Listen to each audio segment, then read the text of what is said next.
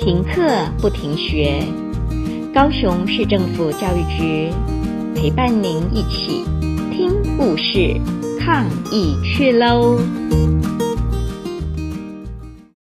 我是大树区水寮国小校长黄淑珍。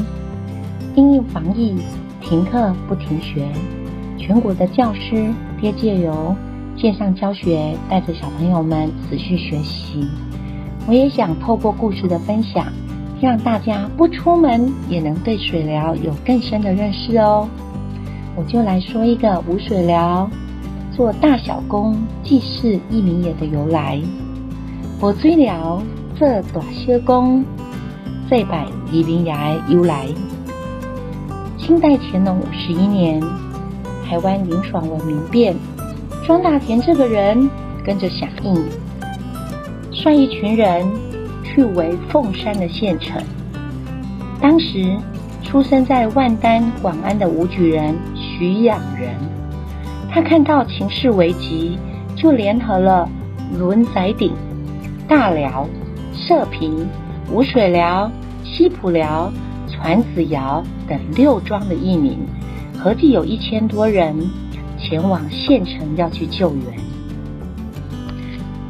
庄大田从乞丐密报得到了消息，立刻带着群众埋伏在半路，并伪造一封徐举人家中的来信。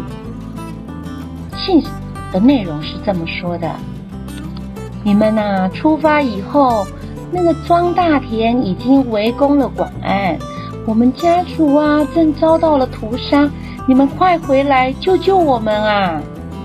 徐养人误以为真，马上带着军队返回，匆忙的赶路。到了接近砖子窑这段山路的时候，人和马匹都相当的疲倦。忽然一声巨响，庄大田率领的群众将义勇军冲散成两部分，前面的军队急着赶路。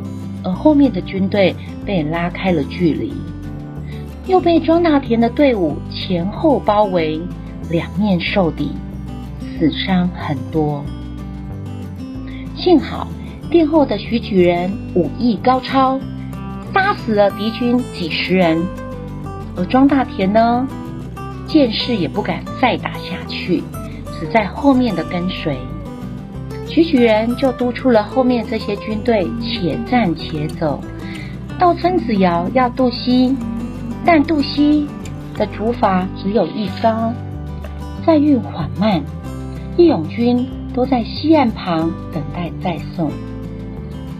庄大田又趁着这个时候大战一阵，就在此时，幸好大寮、庄子尧、吴水寮。各庄的义民家主，男女全部出动救援。身上没武器的，也抛掷的砖块呀、石子啊来作战，气势非常的高昂。敌军纷纷的就败退了。这时候，徐举人知道中了庄大田的诡计，退回去广安，检点人员，重伤的有五百多人。阵亡的有一百多人呢。他为了抚恤阵亡的家族，就把自己田产三百多甲减当，得到一万余元，就分给这些遗族们，也请上级来褒奖阵亡的义民。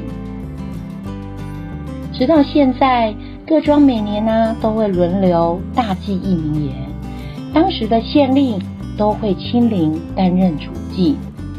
这便是我们六大庄每六年轮流做小公，跟十二年做一次大功祭祀义民爷的由来。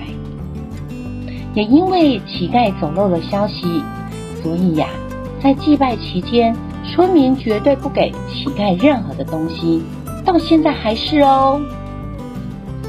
故事说完了，大家对于无水寮义民爷的传奇故事，应该有初步的了解吧？以后有机会到大树水寮来的时候，可以跟在地的长辈们访谈，一定可以听到更精彩动人的故事哦。等疫情结束，欢迎到水疗来走走。故事听完了，亲爱的小朋友，听完故事以后，你有什么想法呢？可以跟你亲爱的家人分享哦。欢迎继续点选下一个故事。